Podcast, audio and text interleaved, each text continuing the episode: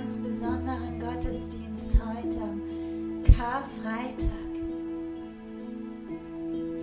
Schön, dass ihr mit dabei seid, wenn wir, ja, während draußen die Sonne hell scheint, an diese ganz dunkle Stunde denken.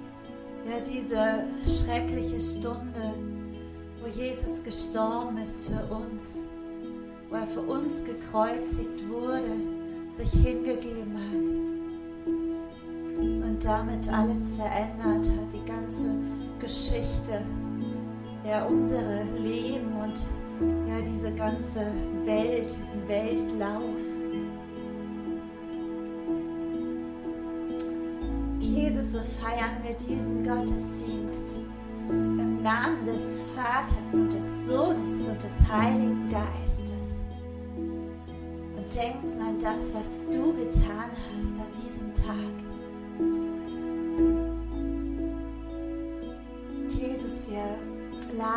I.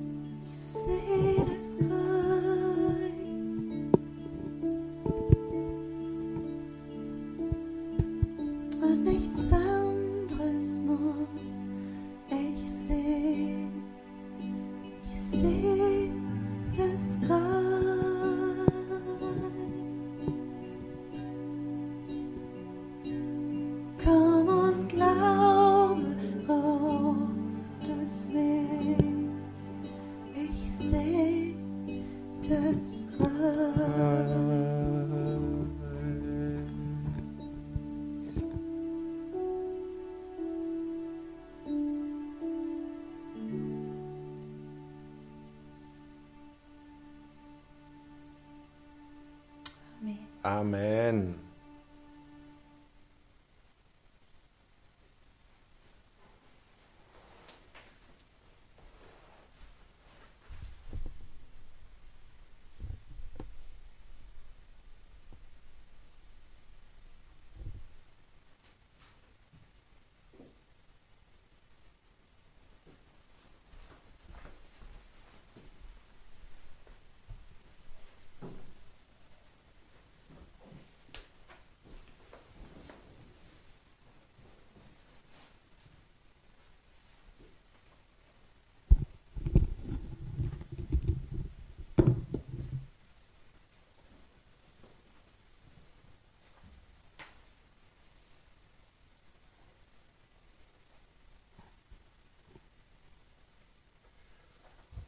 So, hallo ihr Lieben und herzlich willkommen zu unserem Karfreitagsgottesdienst. Ja, wir sind jetzt zeitversetzt in einer Situation, da würde die Sonne nicht so schön scheinen wie jetzt bei uns. Denn es heißt in unserer Geschichte, dass es dunkel wurde. Und in einer gewissen Weise war es die dunkelste Stunde. Und trotzdem ist in dieser dunkelsten Stunde ein ganz, ganz großes Licht. Und genau das wollen wir heute sehen. Wie schon die letzten Tage auch, möchte ich heute mit euch ein bisschen betrachten, was an diesem denkwürdigsten aller Tage oder einem der denkwürdigsten, ja, wir haben ja auch noch Ostern, geschehen ist.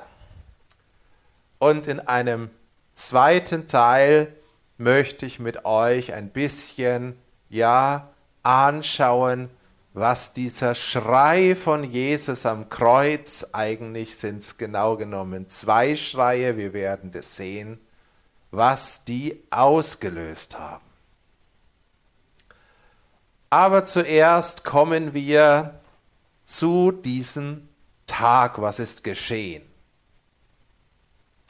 Wir haben gestern schon festgestellt an diesem Donnerstag, wie dicht dieser Tag war. Dass es absolut rund ging, nachdem Jesus angefangen hat, das Passa zu feiern mit seinen Jüngern und das Abendmahl eingesetzt hat. Danach hatte er diese intensive Zeit mit den restlichen elf übrig gebliebenen. Ja, und dann geht's gleich weiter nach Gethsemane zu, ja, wohl dem intensivsten Gebet, was Jesus je hatte. Ja, und dann zu dieser Festnahme, zu dem, ja, Verhör, wo Jesus, ja, vor den Hohepriestern war.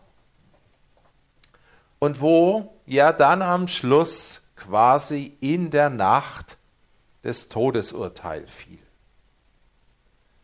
Und dann geht es hier weiter. Wir haben hier diese Ereignisse am Karfreitag. Ich habe sie euch nochmal so ein bisschen aufgeschrieben.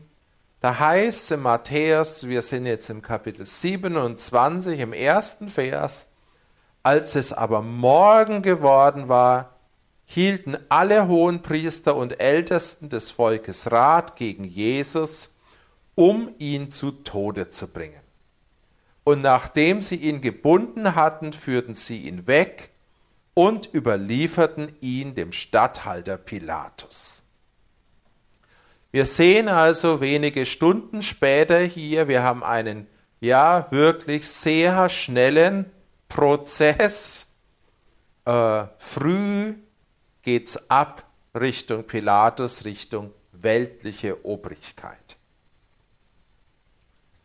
Im Johannesevangelium, Kapitel 18, Vers 28, haben wir eine Parallelstelle. Das ist auch nochmal gut zu lesen. Da heißt nämlich, sie führen nun Jesus von Kaiphas in das Prätorium. Es war aber früh morgens.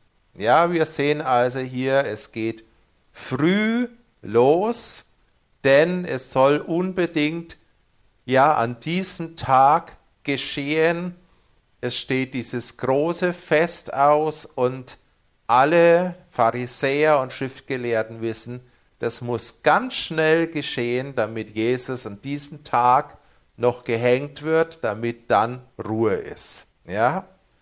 Und genau das planen sie, genau das machen sie, deshalb geht es früh morgens los. Und ja, nach dieser Bericht von Matthäus haben wir einen kleinen Einschub, ja, und den machen wir jetzt auch gleich. Da kommen wir nämlich zurück auf Judas, auf den Verräter. Und da heißt es dann im Vers 3, als nun Judas, der ihn überliefert hatte, sah, dass er verurteilt wurde, reute es ihn und er brachte die dreißig Silberlinge den Hohenpriestern und Ältesten zurück und sagte, ich habe gesündigt, denn ich habe schuldloses Blut überliefert. Wir sehen also, hier Judas wusste, dass er Unrecht getan hat. Und wir sehen noch was, er tat nicht Buße, sondern es reute ihn. Er war selbstzentriert. Ja, es reute ihn wegen ihm. Er wurde mit dem Geld nicht glücklich. Ja, wollte es zurückgeben. Keine Ahnung, was er sich dabei gedacht hat, weil die Reaktion dieser ja, Mörder und Lügner ist klar. Sie aber sagten, was geht das uns an? Sieh du zu. Ja, kein Wunder, wer mit denen Geschäfte macht, ist verlassen. Und dann heißt, und er warf die Silberlinge in den Tempel und machte sich davon und ging hin und erhängte sich. Es ist schon interessant, dass Judas die Silberlinge in den Tempel wirft, wo Jesus ja erklärt hat und wo Judas noch dabei war, dass alles in dem Tempel abgerissen wird. Also offensichtlich sehen wir hier, dass Judas von dem, was Jesus wirklich wollte, nichts kapiert hat. Ja, und es wird auch in der letzten Geschichte nochmal deutlich, dass er sozusagen an den Ort, an dem Jesus ja schon rausgegangen ist, den er quasi verflucht hat, ja, da kommt jetzt das Geld hin. Ja, natürlich ist es auch verfluchtes Geld, von daher ist es in irgendeiner Weise am richtigen Platz, aber ja, Judas hat leider nichts verstanden. Er hat auch nicht verstanden gehabt, dass Jesus ihn wieder aufgenommen hätte, trotzdem. Und so geht ein tragisches Kapitel zu Ende, noch bevor Jesus stirbt, stirbt der Verräter, beziehungsweise er erhängt sich.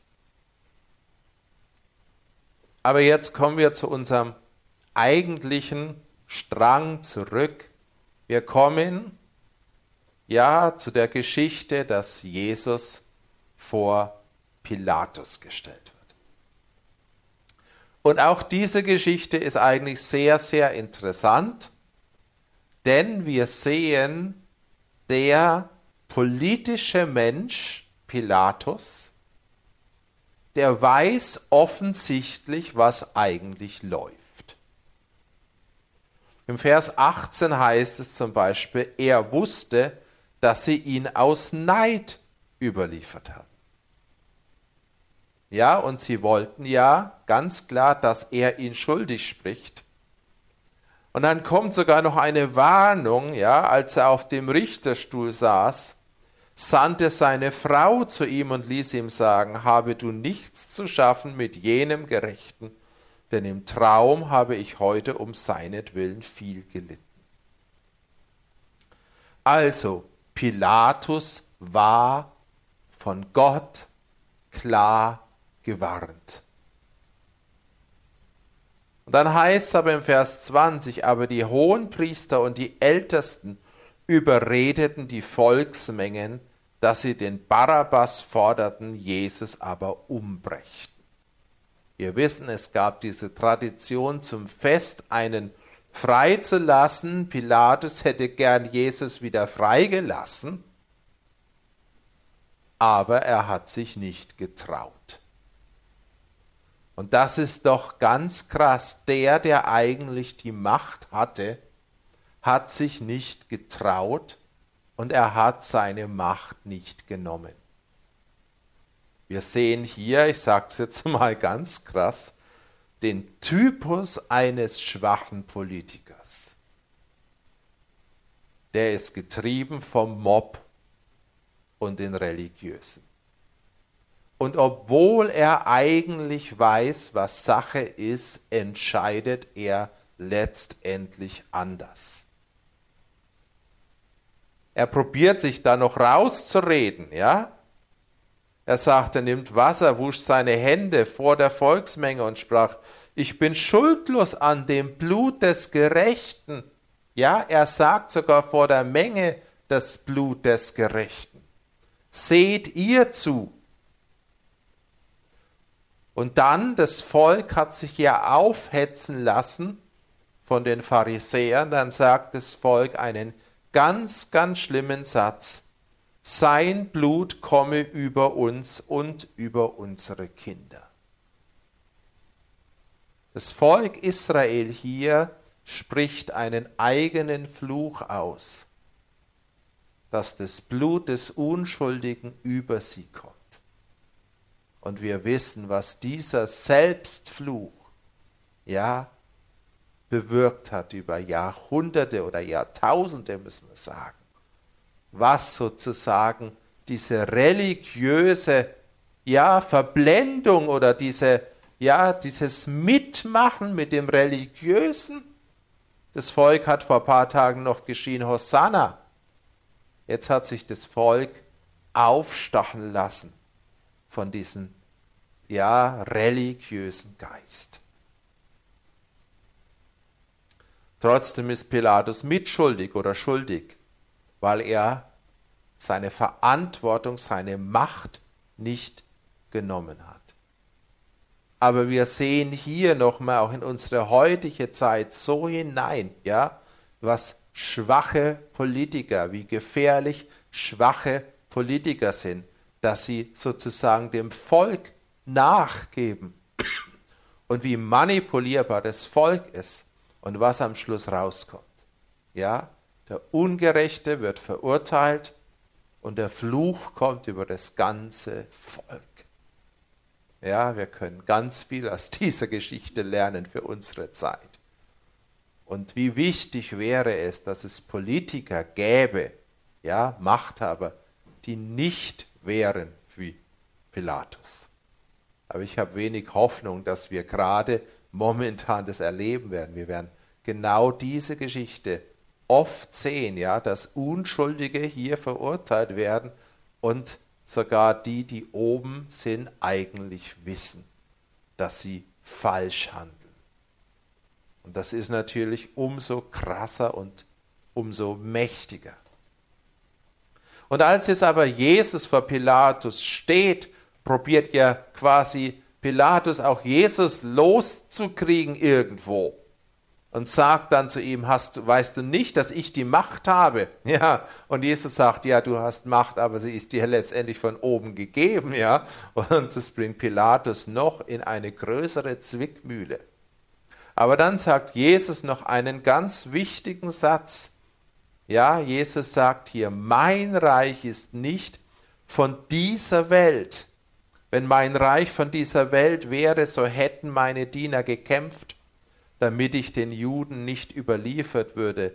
Jetzt aber ist mein Reich nicht von hier. Das sagen jetzt ganz viele Leute. Jesus sagt, ja, er ist halt der Friedliche, er kämpft nicht. Aber das sagt Jesus hier eben gerade nicht. Denn Jesus sagt hier nicht, dass wir das nicht falsch verstehen, mein Reich ist nicht von dieser Erde sondern er sagt von dieser Welt und Welt hier, das griechische Wort Kosmos heißt Weltordnung. Ja? Jesus sagt in der Tat, dass in dieser Ordnung Kosmos, ja, die er ja als absolut falsche Ordnung bezeichnet, dass sein Reich da nicht dazu gehört. Und er ist ja letztendlich gekommen, damit diese Ordnung gekippt wird aber er wird nicht in der Weise dieser Ordnung kämpfen. Ja, er kämpft im Geist. Und auch das müssen wir wissen, wenn hier in dieser ja jetzigen Weltordnung so viel Konflikte und alles Mögliche geschieht, er Jesus wird nicht auf den Wegen dieser Weltordnung kämpfen, sondern er ist gekommen, damit diese Weltordnung, diese falsche Weltordnung zu Ende geht. Und Jesus hat sehr wohl ein Reich auf dieser Erde.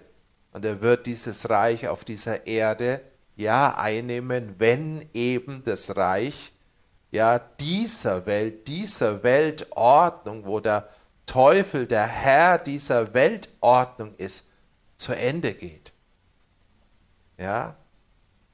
Und das, was da geschehen ist, ist ja ein Teil davon, beziehungsweise der wesentliche Teil. Denn es heißt, Jesus sagt es in Johannes, ja, in den Abschiedsreden, jetzt wird der Fürst dieser Welt, also dieser Weltordnung, er wird rausgeschmissen. Ja? Also das, was hier eigentlich geschieht, ist ein wahnsinniger Kampf ja, Jesus sieht friedlich aus, aber es ist nicht friedlich. Es geschieht ein Kampf, nur es ist ein anderer Kampf, wie die Leute erwartet haben und wie sie sich vielleicht gewünscht haben. So, es geht weiter. Ja, das ist in den Vormittagsstunden diese Auseinandersetzung. Sie kann nicht lang gedauert haben, weil wir wissen, dass Jesus schon um die sechste Stunde, das heißt also zu Mittag, am Kreuz hing. Ja, also das ist jetzt vielleicht von sechs bis neun Uhr, ja, kommt diese ganze Sache und jetzt haben wir hier, jetzt geht es weiter zur Verspottung und zur Kreuzigung. Da greife ich mal kurz was raus, Vers 28 heißt es dann, nachdem das Urteil gesprochen ist, ja, dass Jesus gekreuzigt wird, sie zogen ihn aus und legten ihm einen scharlachroten Mantel um. Und sie flochten eine Krone aus Dornen und setzten sie auf sein Haupt und gaben ihm ein Rohr in seine Rechte, und sie fielen vor ihm auf die Knie und verspotteten ihn und sagten, sei gegrüßt, König der Juden. Jetzt geschieht das, jetzt geschieht die Peinigung, jetzt geschieht das Leiden, jetzt wird Jesus geschlagen hier, wird die Krone, die Dornenkrone wird in seinen Kopf reingedrückt und es ist genau die Perversion von dem, was Jesus eigentlich ist. Ja, diese, ja, dieser Mob, sage ich jetzt, er dreht genau das um, er verspottet sogar, ja, das Wort König der Juden heißt im Vers 30, sie spielen ihn an, nahmen das Rohr, dieses Rohr sollte eigentlich ein pervertierter Herrscherstab sein, ja? Die Krone, eine pervertierte Krone und ein pervertierter Herrscherstab. Dann nehmen sie ihm das, den Stab wieder weg und schlagen ihn mit dem pervertierten Herrscherstab. Ja, was für eine Szene, ja, was für eine Aussage. Aber was ich in diesem ganzen Ding nochmal sagen muss, ich glaube, es ist ganz wichtig, es ist ja eine wahnsinnig intensive Zeit, aber wenn du mal sagst, vielleicht wurde Jesus um neun verurteilt und um 15 Uhr hängt er am Kreuz und stirbt. Also du hast sechs Stunden, vielleicht ein bisschen mehr ja, lass es mal maximal acht Stunden sein, intensives Leiden und dann ist es vorbei. Es ist kein extrem langes Leiden, sondern es ist eine kurze, intensive Zeit. Für Gott ist es also nicht wichtig gewesen, dass Jesus lang gelitten hat, sondern dass es intensiver, dass diese Zeit intensiv war und dass da alles drin war von dem, was rein gehört. Und dann haben sie ihn abgeführt, ja. Dann kommt sogar noch der, ja, äh, eine, der dann sein Kreuz trägt, weil er schon, ja, schwach ist, weil er unterwegs zusammenbricht, Jesus. Und auf dem Weg heißt, sie gaben ihm mit Galle vermischten Wein zu trinken. Das steht im Vers 34. Und du denkst vielleicht, wenn du die Bibel nicht gut genug kennst, was ist das? Ja, aber das gehört zur Erfüllung dazu, weil wir werden das sehen im Psalm 69, dem wir ja die Tage hatten, der ein ganz wesentlicher Psalm ist, heißt, und sie gaben mir zur Speise Galle. Ja, also auch dieser Vers wurde erfüllt. Es gab viele Lästerungen, ja, die Vorübergehenden lästerten ihn, sie schüttelten ihre Köpfe. Ja, und dann sagen sie sogar, steig doch herab vom Kreuz, als sie ihn dann gekreuzigt hatten. Und sagt, dann wollen wir dich glauben. Ja, sie verspotten ihn. Und wenn du jetzt das Alte Testament kennst, wenn du die Psalmen kennst, wenn du Psalm 22, wenn du Psalm 69 kennst, dann siehst du, dass das alles Szenen sind, die David beschrieben hat. Ja, weil auch im Psalm 22 zum Beispiel drin steht, ja, äh, er hat es auf den Herrn gewälzt, er rette ihn jetzt. Und genau das sagen hier die Römer, die wissen garantiert nichts, was sie sagen, aber sie werden dazu gebraucht, um die Schrift zu erfüllen. Es ist also ganz beeindruckend, wie dicht diese Zeit ist und wie viel Erfüllungen der Schrift wir da drin haben. Ja, und jetzt kommen wir schon, ja, zu dieser wichtigsten, zu dieser, ja, bedeutsamsten Zeit, wo es dann heißt, im Vers 45, aber von der sechsten Stunde an kam eine Finsternis über das ganze Land bis zur neunten Stunde. Das heißt, hier zog sich alles zu. Eine Finsternis, die Finsternis. Und je nachdem, wie du willst, kannst du das jetzt übersetzen über das ganze Land dann hast du es lokal. Du kannst aber auch genauso übersetzen über die ganze Erde. Mir gefällt das zweite besser, weil ich muss sagen, ich glaube, dass die Schöpfung, die ganze Schöpfung auf das reagiert hat. Ich glaube, dass die Schöpfung ihren Schöpfer kennt. Und ich glaube, dass es deshalb eine ganz krasse Reaktion, ja, gab. Es ist wieder beeindruckend, dass wir auch hier die besondere Zahl drei haben. Ja, es waren nämlich drei Stunden, drei entscheidende Stunden, ja, in dem das geschehen ist. Und jetzt kommen wir zu diesem denkwürdigsten Moment. Ich kann das ja alles eigentlich teilweise nur anreißen, weil wir wollen ja heute auf diesen denkwürdigsten Moment reingehen. Die neunte Stunde, also Nachmittag circa 15 Uhr heißt es, und Jesus schrie mit lauter Stimme. Jetzt kommt der Schrei. Er schrie mit lauter Stimme auf und sagte oder und schrie, Eli, Eli, lema sabachthani. Und hier schreibt gleich unsere Bibelübersetzung, das heißt, mein Gott, mein Gott, warum hast du mich verlassen? Das ist hebräisch, was Jesus hier schreit. Eli, El ist Gott, Eli heißt mein Gott. Als aber einige von den Umstehenden es hörten, sagten sie, der ruft den Elia Elia. Die haben natürlich nicht verstanden, es waren Römer, die konnten offensichtlich kein Hebräisch.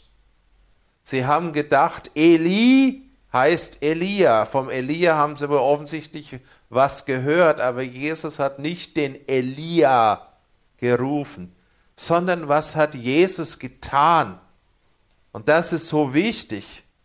Jesus hat eigentlich gebetet, geschrien und er hat mit dem Psalm 22, dem Todespsalm geschrien.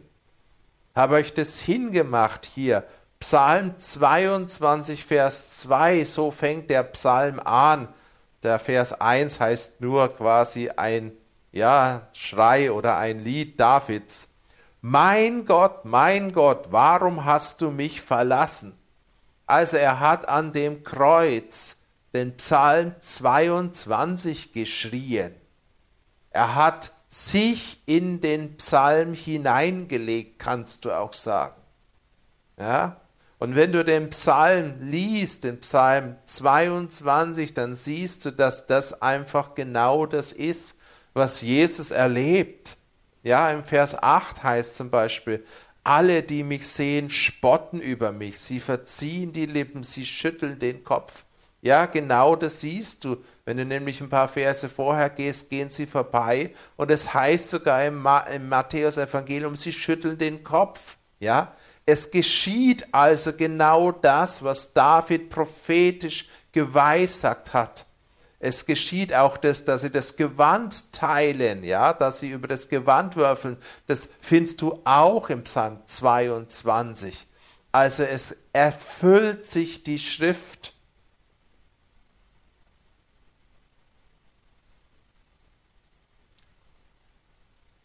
Ja, das ist der erste Schrei und ich glaube, Jesus legt in diesen ersten Schrei ich glaube in der Tat, Jesus war in seiner Seele verzweifelt. Jesus war ja erfüllt mit der ganzen Verzweiflung, mit der ganzen Verachtung der Welt. Ja, Jesus heißt es, er hat die Sünde auf sich genommen. Es hat ja seine Gefühle berührt.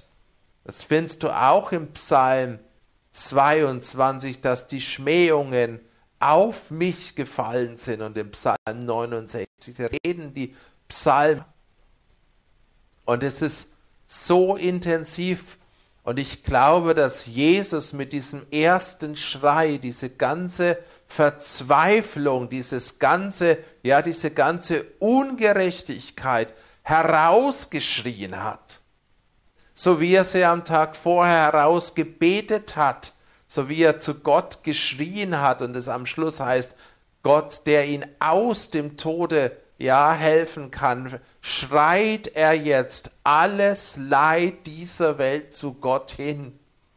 Und ich glaube, dass wir das unbedingt sehen dürfen und müssen, dass alles Leid, ja, alle Ungerechtigkeit dieser Welt, dass die durch Jesu Schrei herausgeschrien und zu Gott hingeschrien ist. Ja, Jesus hat mit seinem Schrei, jeden Schrei, nicht nur den, der damals schon war, sondern auch den, der kommt oder gekommen ist inzwischen und den, der jetzt ist und den, der noch kommt, den hat er in sich hineingenommen und auf sich genommen. Und deshalb ist es, glaube ich, so bedeutsam, dass wir wissen, was dieser Schrei für eine Macht hat. Und es heißt ja hier auch ganz deutlich, Jesus schrie mit lauter Stimme. Ich glaube, das war das, ja, hat nochmal seine ganze Kraft zusammengenommen und hat geschrien. Und jetzt geht's weiter. Da brauchen wir einen Moment mal wieder das Johannesevangelium. Da ist es wirklich wichtig, dass wir Bibel studieren. Nachdem Jesus also zum ersten Mal geschrien hat, steht in Johannes 19, Vers 28 folgendes.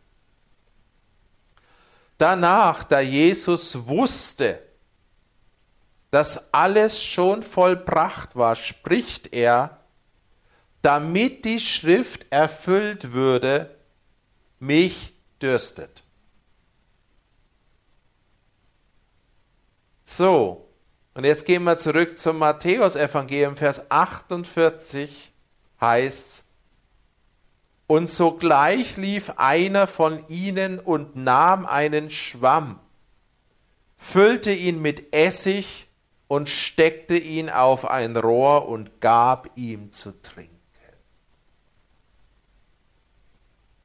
Also, was geschieht?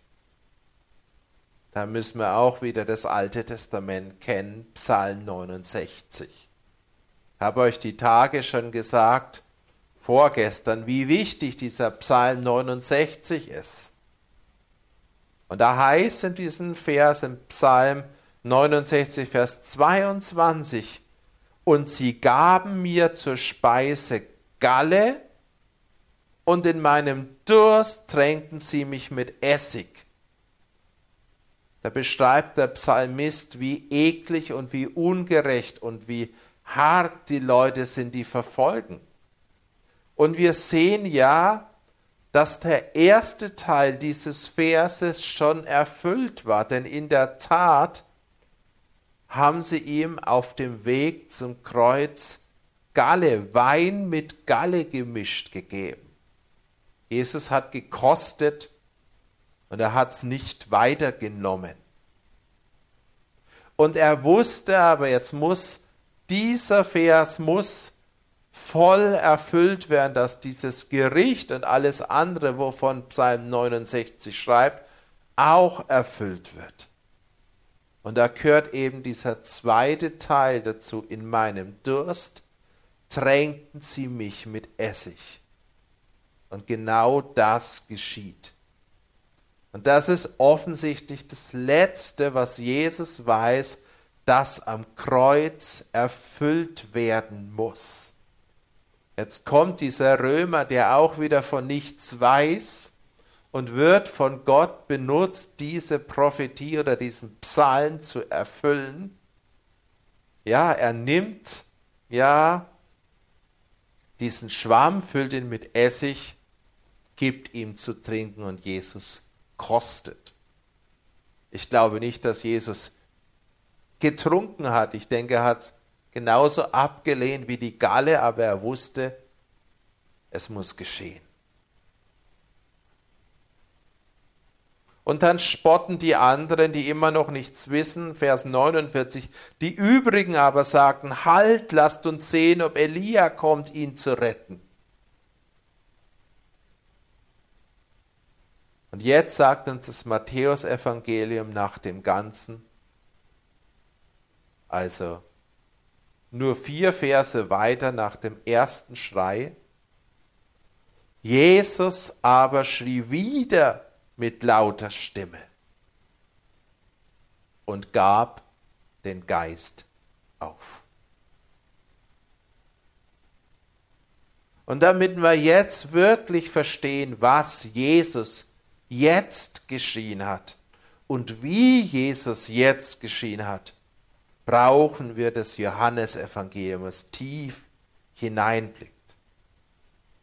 Denn da steht dann im Vers 30, als nun Jesus den Essig genommen hatte, also als dieser Teil der Prophetie erfüllt war, sprach er, schrie er, es ist vollbracht. Und er neigte das Haupt und übergab den Geist. Dieser zweite Schrei, den Jesus rauslässt, in diesem zweiten Schrei, der bestimmt nicht leiser war als der erste Schrei, ist der Siegesschrei von Jesus drin. Er schreit alles raus, er schreit alle aus Ungerechtigkeit dieser Welt raus. Und als er das geschrien hat und als diese ganzen Prophetien erfüllt worden sind, schreit er ein zweites Mal und er ruft und er schreit, es ist vollbracht. Im Griechischen es ist vollendet, ist die Prophetien, sie sind vollendet, ist vollkommen gemacht. Es ist alles geschehen. Und er neigt sein Haupt, und das heißt hier im Johannesevangelium noch deutlicher wie im Matthäusevangelium, er übergibt den Geist. Der Tod kam nicht über ihn, sondern er übergibt den Geist. Du kannst es im Matthäusevangelium, wo die Übersetzungen meistens so sagen, er gab den Geist aus, auf, da haben wir genau dieses selbe Wort, was steht in dem Kapitel 23, wo es heißt, dass das Haus leer gelassen wird, dass er weggeht. Ja? Und genau hier geht Jesus jetzt mit seinem Geist weg. Er verlässt diese Erde, er verlässt das. Und in beiden Evangelium ist es aktiv. Ja? Das heißt, nachdem Jesus wusste, dass alles vollendet ist, hat er das Ende gesetzt. Ja? Er hatte irgendwo noch die Autorität, ja, sozusagen aus seinem Körper mit seinem Geist rauszugehen.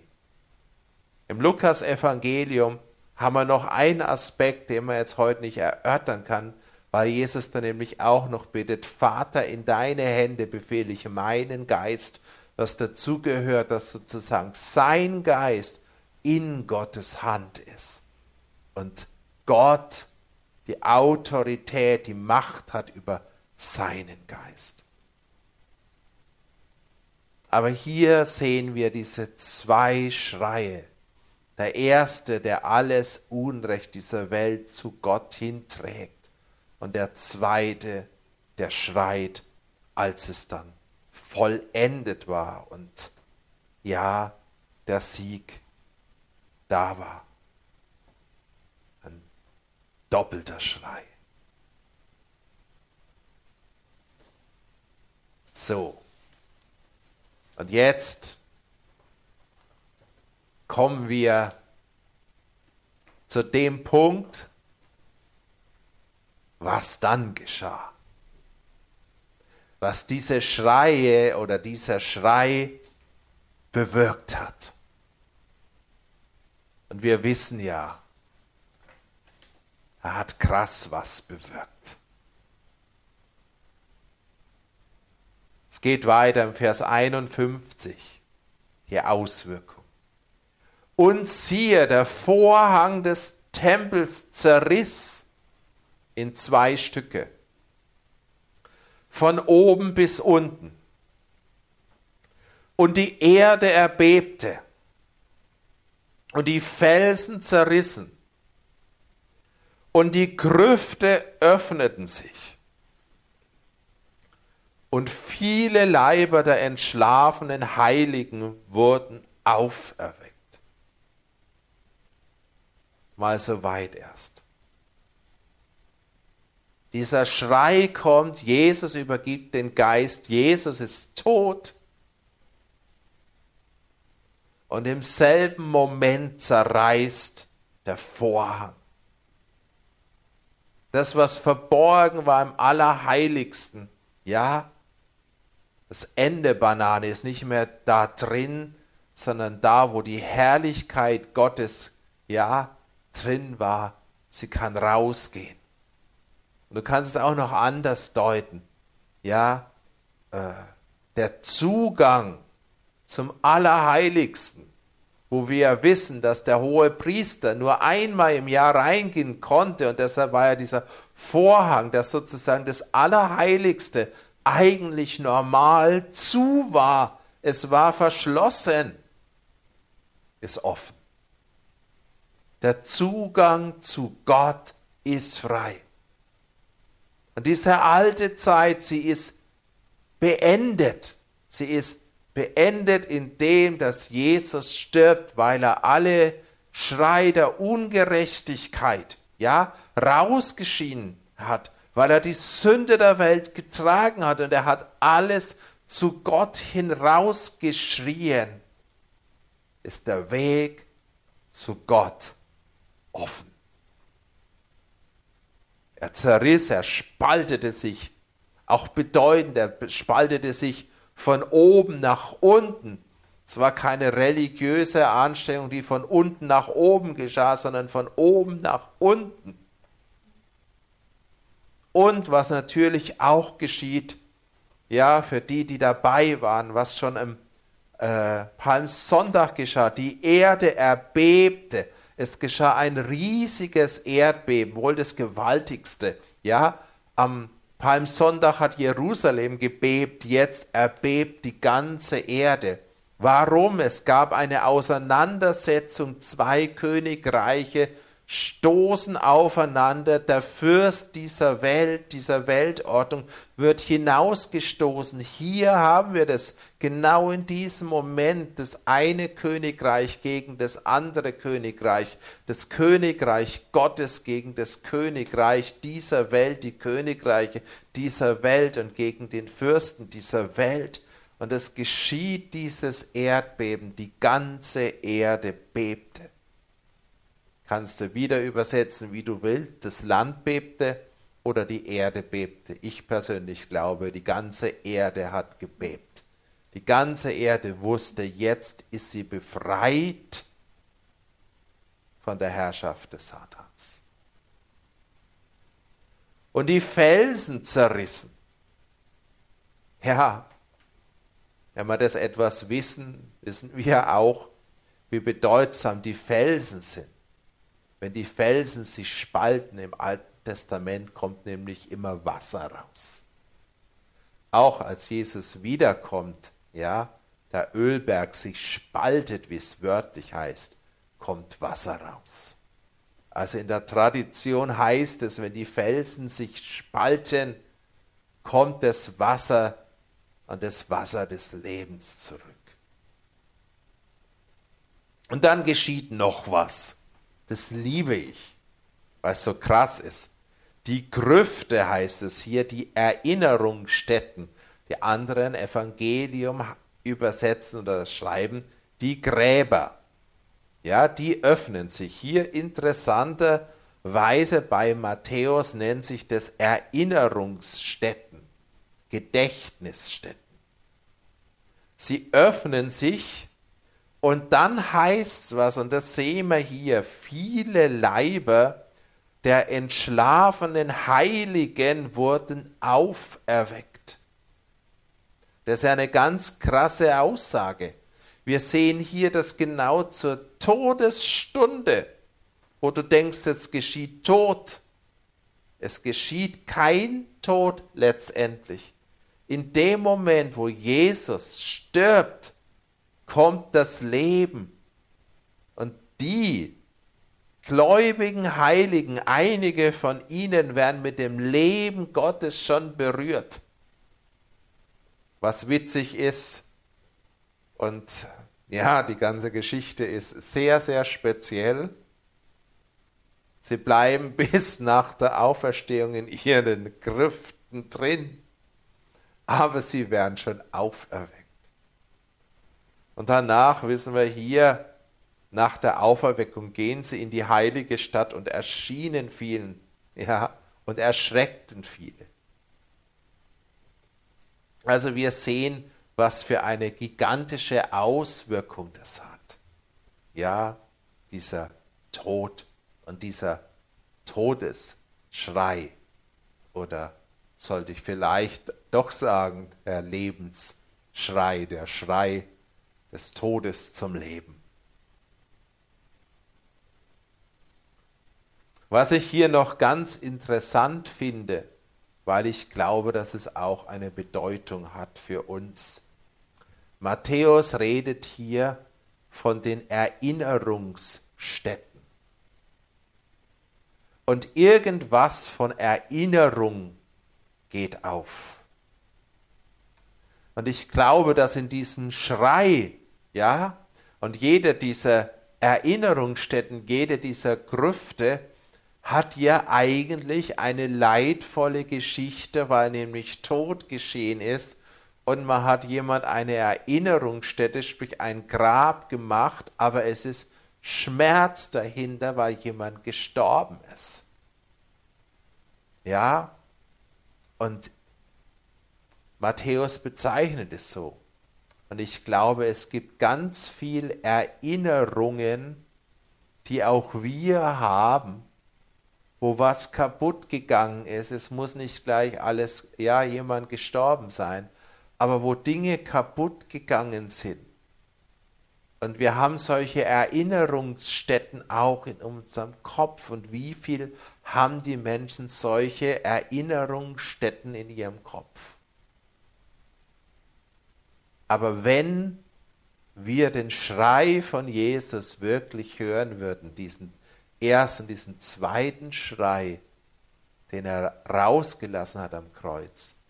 Ich glaube, all diese Erinnerungsstätten auch in unserem Denken, in unserer Erinnerung würden aufgehen und es würde neues Leben kommen. Und ich glaube, das ist auch eine Bedeutung, die wir hier sehen. Die geschieht ganz, ganz leibhaftig aber ich glaube, es ist viel mehr, wie das dieses Leibhaftige geschieht, nämlich dass alle, ja, alles das, was von Gott war, wieder auferweckt wird. All das, was scheinbar tot gewesen oder tot geworden ist, ja, auch in unserem Leben, ja, wird lebendig, wird erweckt, wenn wir den Schrei von Jesus hören. Und das ist ja auch eine riesige Verheißung für jetzt. Ja, dass da, wo Dinge sich offensichtlich, wenn wir meinen, nicht erfüllt oder wo das Böse mächtiger erschien und vielleicht in unseren Blicken auch war, aber diese Schreie von Jesus werden all das wieder zum Leben bringen. Ja, es findet hier eine Erweckung statt, Herr. Wisst ihr das? Es ist eine riesige Erweckung zur Todesstunde von Jesus. Jesus hat, ja, die entschlafenen Heiligen, sie wurden auferweckt, ja, das ist eine Erweckung zur Todesstunde. Dann, wenn Jesus schreit, es ist vollbracht, findet eine Erweckung statt. Die findet nicht erst, ja, am Ostersonntag statt, sondern schon jetzt finden, sag's jetzt mal zumindest, die Anfänge statt. Und die letzten Anfänge dieser großen Erweckung sehen wir dann im Vers 54. Als aber der Hauptmann und die, die mit ihm Jesus bewachten, das Erdbeben sahen und das, was geschah, fürchteten sie sich sehr und sprachen, wahrhaftig, dieser war Gottes Sohn. Wir wissen nicht, ob der Hauptmann sich bekehrt hat. Aber eines wissen wir. Er kam zu der Erkenntnis, was hier wirklich geschah. Der Heide, der Oberste, ja, und noch viele andere heißt es. Sie kamen zur wahren Erkenntnis. Und wenn du so willst, es beginnt nicht nur eine Erweckung unter den gläubigen Verstorbenen, sondern es beginnt auch eine Erweckung bei den Heiden. Genau bei denen, die für den Tod verantwortlich sind. Da beginnt es. Eine krasse, intensive Geschichte, wie in gut sechs Stunden, ja, das zu Ende geht. Ich glaube, es ist nochmal wichtig, dass wir sehen, dass es ein kurzes Leiden der Zeit nah war. Ich glaube, Gott, der Vater im Himmel, hatte keinen Plan, Jesus lange leiden zu lassen. Ich glaube, dass es keine Pläne im Himmel vom Vater gibt für langes Leiden. Langes Leiden, glaube ich, ist vom Feind. Aber das Leiden von Jesus war intensiv. In diesen wenigen Stunden, es war total intensiv. Er hat dies, ja, die Schmerzen der ganzen Weltgeschichte und dieser Weltordnung getragen. Und er hat sie rausgeschrien. Und als er sie rausgeschrien hat, kam der Geist des Lebens, kam eine beginnende Erweckung. Wir werden noch die Tage sehen, morgen und am Sonntag geht es letztendlich weiter. Aber der Anfang des Neuen und das Ende des Alten geschah genau in dieser Stunde, wo wir jetzt sind. Freitag zwischen drei und vier. Danach, um das kurz zum Ende zu bringen, haben sie Jesus runter, weil er so schnell gestorben war. Ihr wisst es, Josef von Arimathea hat von Pilatus den Leichnam erbeten hat den Leib genommen, hat ihn in ein Leinentuch gelegt, das sind die letzten Verse in diesem Kapitel, und hat den Leichnam in seine neue Gruft gelegt, die er in den Felsen ausgehauen hatte. Ein bisschen lustig und paradox, weil gerade sind die Grüfte aufgegangen und er legt den Leichnam rein und macht die Gruft wieder zu. Er hat es, glaube ich, auch noch nicht ganz kapiert gehabt, aber wir sehen schon in den Versen vorher, dass wir wissen, diese Gruft, die wird nicht zubleiben. Aber so wird dieser Tag beendet, dieser Karfreitag beendet. Und wir wissen ja, alles musste geschehen vor 18 Uhr, weil 18 Uhr dann der Schabbat beginnt bzw. begann. Und so können wir mit ziemlicher historischer Sicherheit sagen, Jesus ist zwischen 15 und 16 Uhr gestorben. Danach geht es sehr schnell, dass er sozusagen ins Grab gelegt wurde. Ja, jetzt sind wir in dieser denkbaren Stunde, in dieser Stunde, wo Jesus, wie uns die Schrift ganz klar sagt, diesen Schrei und diese Schreie ausgestoßen hat. Und ich hoffe, dass ihr auch heute noch ein bisschen gesehen habt, wie intensiv dieser Tag auch war, wie schnell alles ging, bis der von Jesus Gefangennahme, ja bis zu seinem Tod, vergeht noch nicht mal ein ganzer Tag. Das ist krass. Aber in dieser letzten Stunde, ja, kommt dieser Schrei, kommen diese Schreie. Und mein Gebet heute und mein Wunsch heute ist, und ich glaube auch, dass das was ist, was wir in dieser Zeit von Gott her erbitten dürfen und sollen, dass wir selbst im Geist diesen Schrei, diese Szene von Jesus wahrnehmen sehen.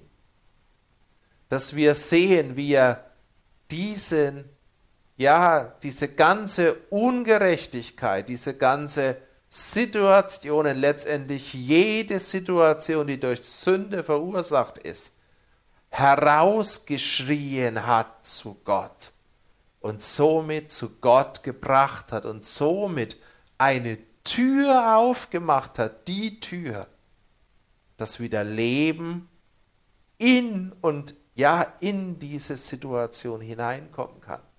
Es war die größte Ungerechtigkeit der Welt. Der, der keine Sünde hatte, wurde gekreuzigt. Ja? Und genau in dieser letzten Stunde eröffnet er eine Tür, dass die, die diese Kreuzigung ausführen, von dem Neuen berührt werden. Das bewirkt diese Schrei. Und ich wünsche mir und uns so sehr, dass wir das irgendwo miterleben, dass wir Offenbarung bekommen, dass wir diesen Schrei, dass wir ihn wie hören, dass wir wissen, dass durch diesen Schrei alles erschüttert wird, dass durch diesen Schrei der Satan hinaus, ja, getrieben wird. Von jetzt wird die Fürst dieser Welt gerichtet, heißt es. Das heißt, dieses Weltsystem, dieser Kosmos, ja, hat eigentlich keinen Herrscher mehr. Ja, es ist reif zum Zusammenfallen. Und genau das ist es. Und wenn wir das hören, wenn wir das sehen, wenn wir im Geist das wahrnehmen, wissen wir, dass dieses alte System, ja, das immer noch so tut, ja, wie wenn sich nichts geändert hat, zusammen, am Zusammenfallen ist. Und genau in dieser Zeit, wo wir jetzt sehen, ja, und wo dieses letzte, ja, dieses Weltsystem, dieser Kosmos nochmal aufbegehrt, ja, wo alles geschieht, wo Königreich geht, nicht Königreich geht, da glaube ich, will Jesus uns in dieser Stunde, Johannes schreibt den anderen, ja, in seinen Brief, er schreibt, Kindlein, ihr wisst, es ist die letzte Stunde. Ja, es ist die letzte Stunde. Und deshalb glaube ich, weil jetzt die letzte Stunde dieser Weltgeschichte ist, dürfen wir in besonderer Weise erbeten und erwarten, dass das, was in der letzten Stunde von Jesus geschehen ist, dass wir davon berührt werden und dass wir die Kraft davon bekommen. Und dass auch diese Erschütterung, die geschieht, dass sie geschieht in diese Welt hinein. Ich glaube, wenn wir wirklich erleben und erfahren und sehen, was da am Kreuz geschehen ist, dann werden auch wir von diesem Geist der Erweckung, der genau in diesem Moment gekommen ist, berührt. Und wir werden aufstehen. Ja, und wir werden sein Evangelium, wir werden das Neue, was angebrochen ist, verkündigen. Den Heiden, ja, der ganzen Schöpfung, der ganzen Welt. Und dafür bete ich. Jesus, ich danke dir. Ich danke dir, dass du für uns gestorben bist. Und ich danke dir auch heute nochmal ganz besonders, dass du für uns nicht nur gestorben bist, sondern dass du für uns geschrien hast dass du all die Schreie, all das, wo wir vielleicht verstummt sind, dass du es hinausgeschrien hast, dass du das ganze Leid dieser Welt, die ganze Ungerechtigkeit und auch das ganze Leid und all die Ungerechtigkeit, die jetzt herrscht auf dieser Welt, dass du sie hinausgeschrien hast, dass du sie zu Gott gebracht hast und dass du in deinem Schrei eine Tür geöffnet hast, dass Neues kommen kann dass du den Fürst dieser Welt, dieser falschen, dieser dämonischen, dieser verdrehten Weltordnung und die Fürsten, dass du sie hinaus, dass du sie hinweggeschrien hast, Herr. Herr, und das rufen wir und das beten wir jetzt auch genau in dieser Stunde und für diese Welt, Herr. Ich danke dir, dass du, ja, weil du geschrien hast, eine Tür aufgemacht hast dass ja dieser Vorhang zerrissen ist, dass alles, was uns von Gott trennt, auch in unserer Erinnerung, dass es aufgeht, Herr. Und so bete ich, dass in dieser Todesstunde der Geist des Lebens kommt auf uns. Dass der Geist des Lebens kommt hier in diese Welt.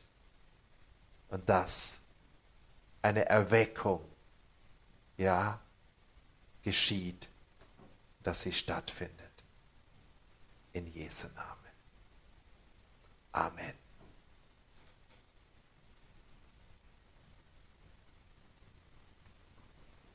So, ihr Lieben, wir sind am Ende von unserem Gottesdienst, aber ich glaube, dass wir heute am Ende wirklich nochmal dieses schöne Lied auch singen sollen, dass wir nochmal singen sollen, ich sehe das Kreuz.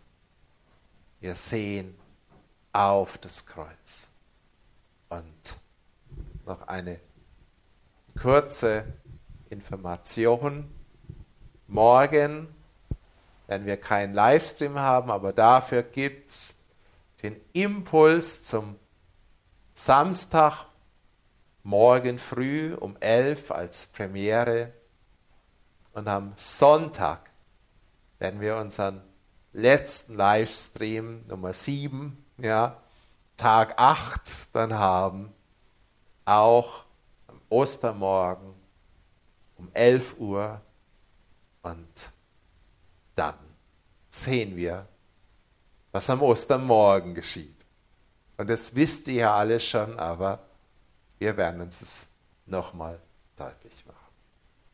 Ich wünsche euch einen gesegneten Karfreitag und eine gesegnete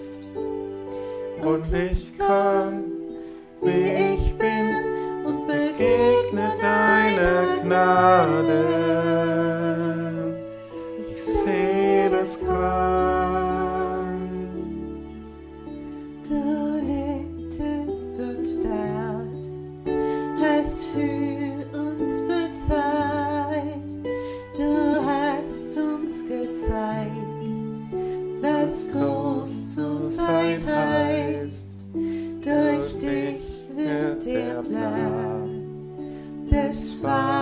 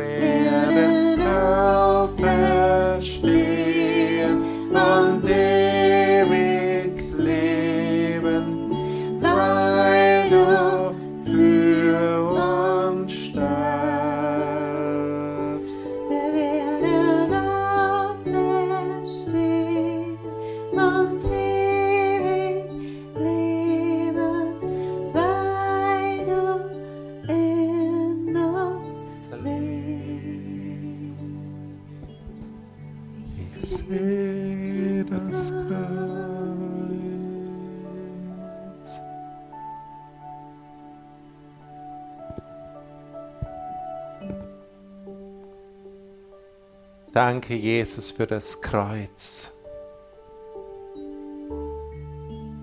Danke, Jesus, für diesen Tag. Und danke, Jesus, dass in diesem Tag Hoffnung ist. Dass in diesem Tag Hoffnung ist für die Welt. Dass in diesem Tag Hoffnung ist für uns. Aber dass in diesem Tag so eine riesige Hoffnung ist für die ganze Welt, Herr. Herr, und ich bete, dass wir diese Hoffnung wirklich empfangen. Dass wir diesen Siegesschrei begegnen, wo du geschrien hast, es ist vollbracht. Und dass wir diesen Schrei, diese Botschaft dass wir sie wirklich hinauslassen in diese Welt, Herr.